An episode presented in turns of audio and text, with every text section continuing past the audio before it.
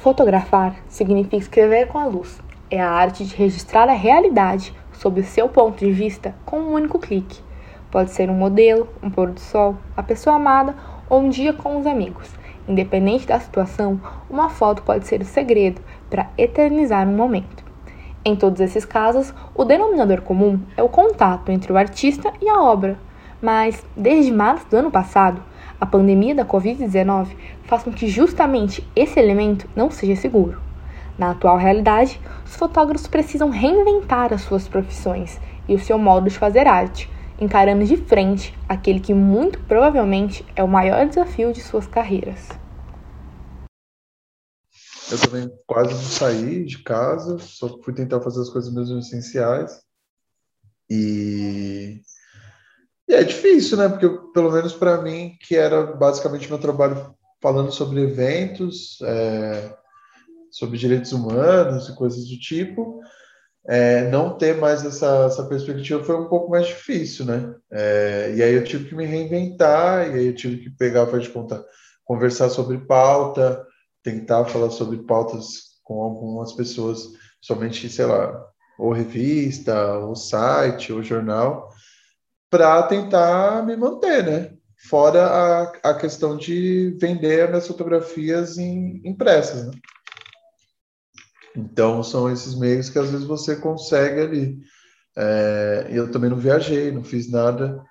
Então, eu acho que foi dessa maneira, assim, a gente teve muita gente que tentou se reinventar, só que teve muita gente também que passou e está passando por várias necessidades, né?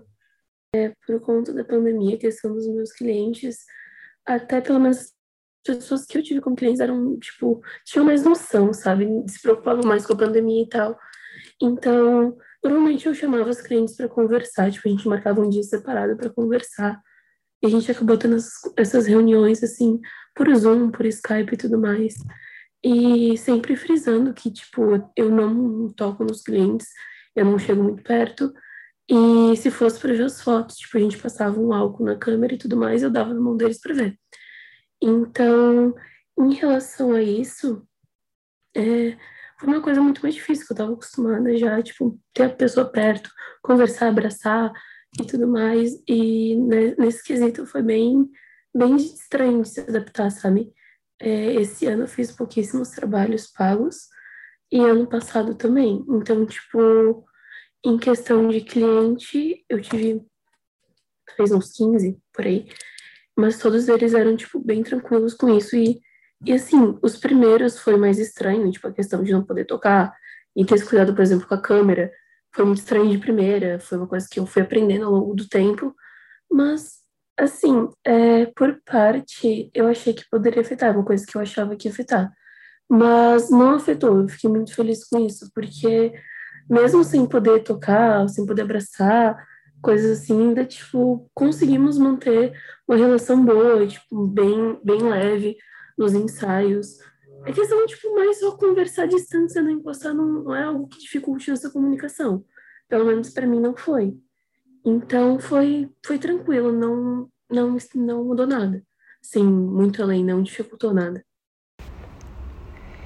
Esses são o paulista Júlio César Almeida e a catarinense Vitória Dias Belo, dois fotógrafos que, cada um a seu modo, vem tentando exercer a sua profissão com a mesma intensidade de antes. O Júlio, por exemplo, cobria eventos, principalmente manifestações nas ruas, e precisou se adaptar a uma nova realidade, quando ir até o seu público já não era uma opção.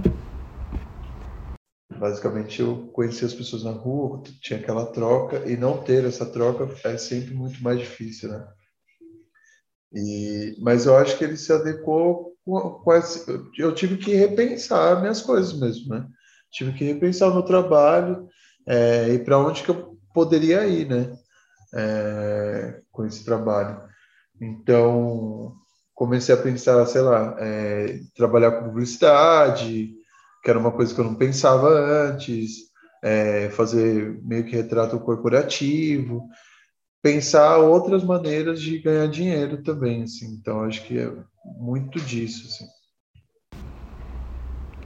Sem a possibilidade de ir às ruas ou aos estúdios, os fotógrafos começaram a investir em outras vertentes da fotografia, ministrando cursos ou entrando no mundo da publicidade, por exemplo.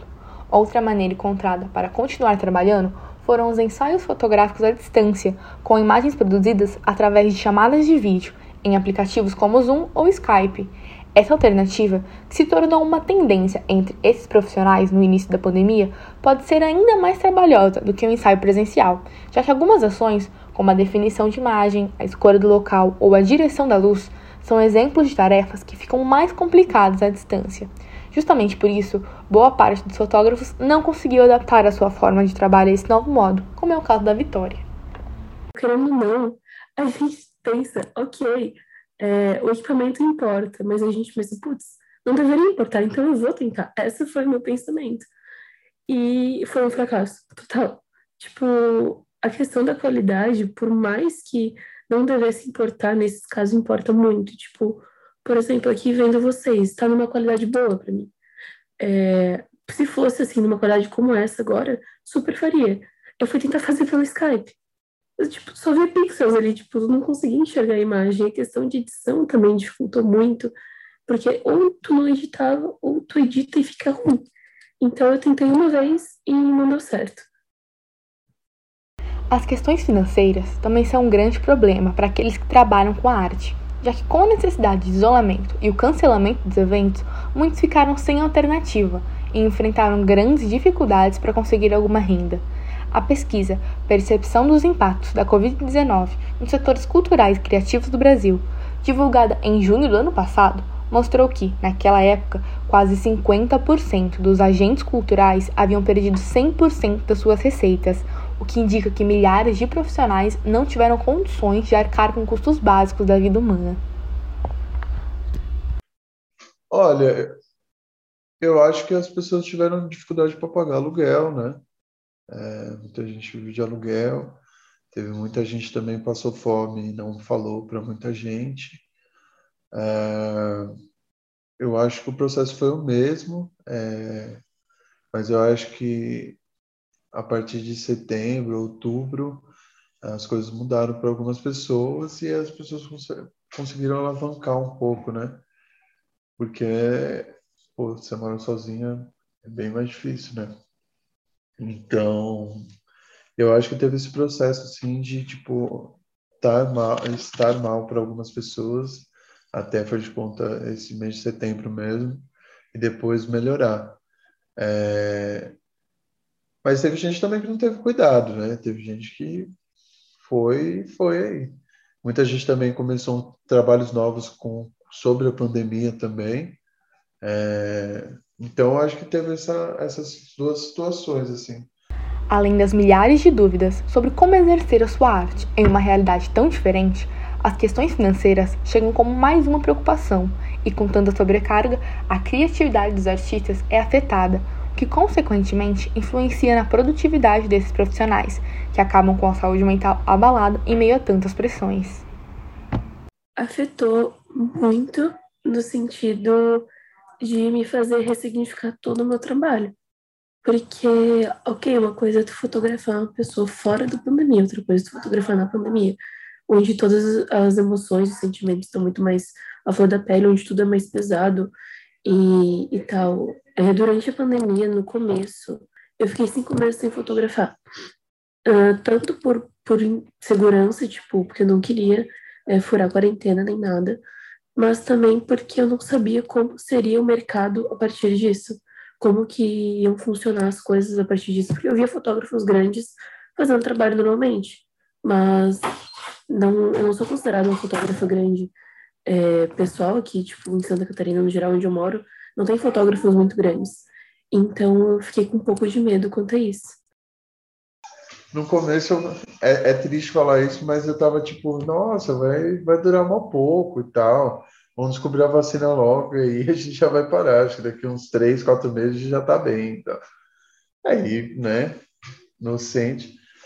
E aí foi tranquilo, sei lá, acho que os dois primeiros e tal. Aí começou o negócio de live, explodiu e tal, eu ficava assistindo.